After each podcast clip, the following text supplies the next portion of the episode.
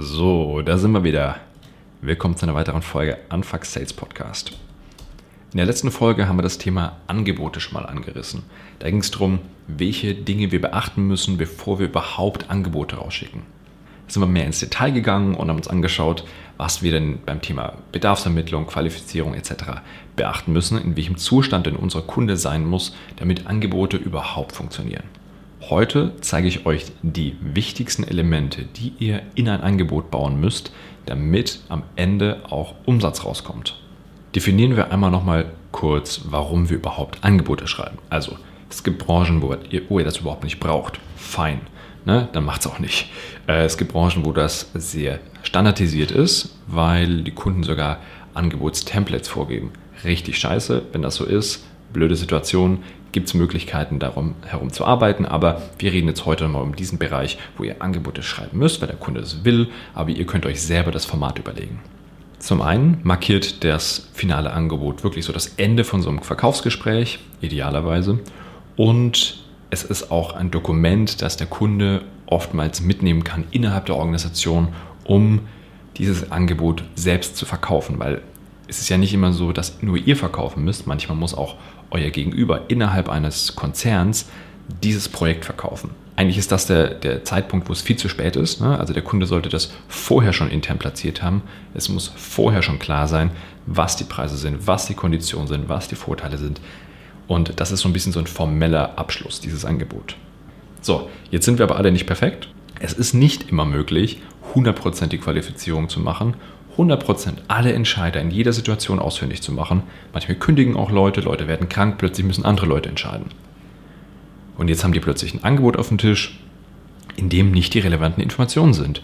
Und genau deswegen ist es wichtig, dass wir uns heute anschauen, was sind denn die relevanten Informationen, welche Elemente braucht ihr da.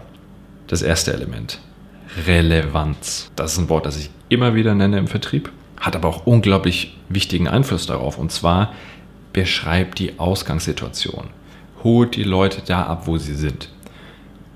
Was soll denn gelöst werden? Was ist denn das Problem? Damit meine ich jetzt nicht, dass ihr zwei Seiten Volltext schreibt. Äh, Sie, lieber Kunde, haben mir gesagt, Ihnen ist wichtig XY. Sie wollen, haben das Problem XY. Nein, was ich damit meine ist, bringt auf den Punkt, was die Probleme sind, was sind die Herausforderungen, die aktuell gelöst werden müssen. Einfach mit, immer mit diesem Bild was ist, wenn der Kunde mit diesem Dokument zu einer Kollegin geht, die nicht in Gesprächen mit drin saß, die nicht die Präsentation gehört hat? Was muss diese Person wissen, um diesen Rahmen gesteckt zu haben? So, das ist der erste Schritt. Dann, wie sieht die Zukunft aus?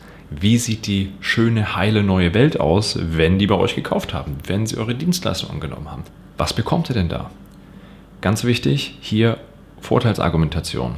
Immer wieder die Vorteilsargumentation ja, Feature sind auch wichtig und ich finde es auch nicht richtig, immer nur Vorteile zu argumentieren. Das ist manchmal auch einfach ein bisschen zu flach und ne, das kommt auch nicht gut rüber. Deswegen packt ruhig Feature rein, aber immer wieder dran denken.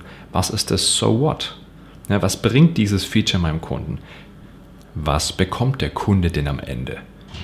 Beim Thema Vorteilsargumentation, ganz wichtig, es ist in Ordnung, Feature zu nennen. Ich bin sogar ein Fan davon, Feature zu nennen. Aber die müssen immer im Kontext stehen. Das heißt, ihr müsst euch überlegen, wenn ihr ein Feature nennt, was für einen Impact hat das beim, beim Kunden oder welchen Einfluss hat das beim Kunden auf seine Situation.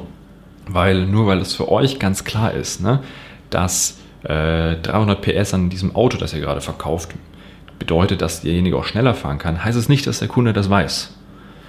So, das ist, das ist immer, ihr müsst dann schreiben, 300 PS mehr heißt doppelt so schnell fahren oder was auch immer.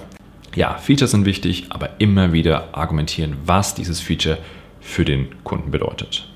Kommen wir zur dritten Ebene und das ist der Preis.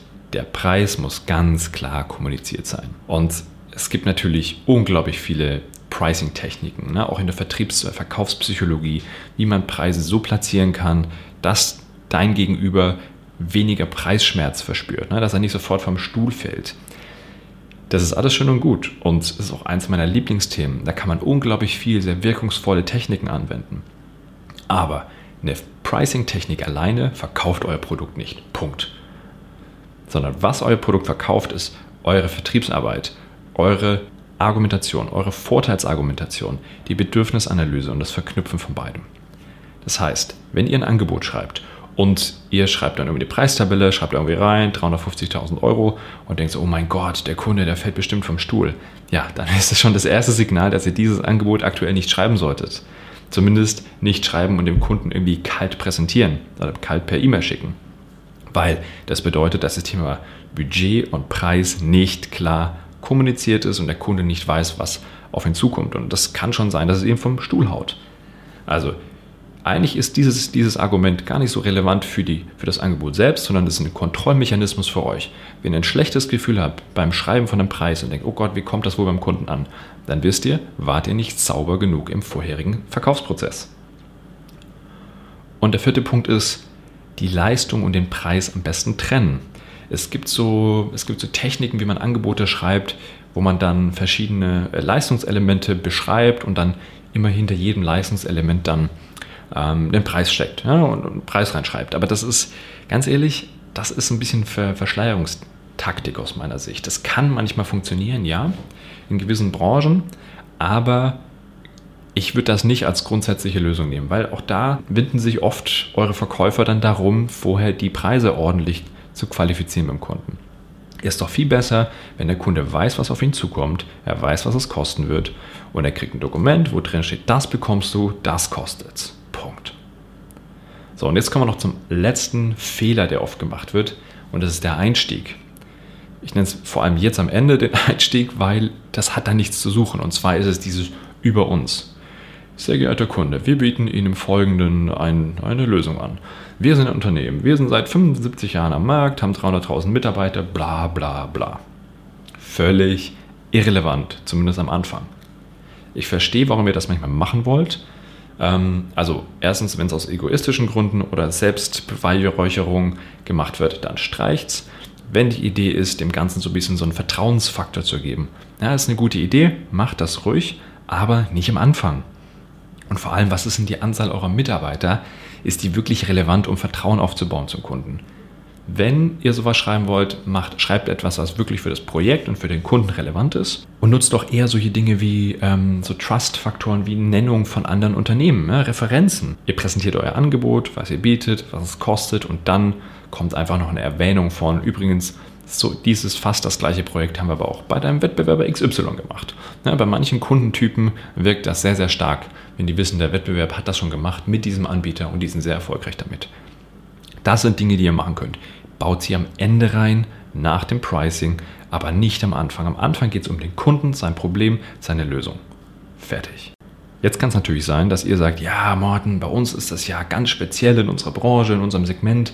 So leicht geht das ja nicht. Ja, das höre ich auch jedes Mal.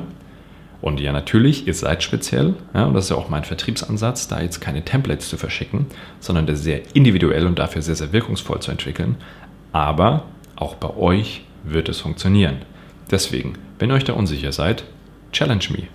Macht einen Termin mit mir aus über meine Website einfach oder über LinkedIn. Morten Wolf suchen. Ich poste auch mehrmals die Woche verschiedenen Content im Bereich Vertrieb. Und dann schauen wir uns an, wie wir eure Angebote so strukturieren können, dass die Kunden die auch annehmen.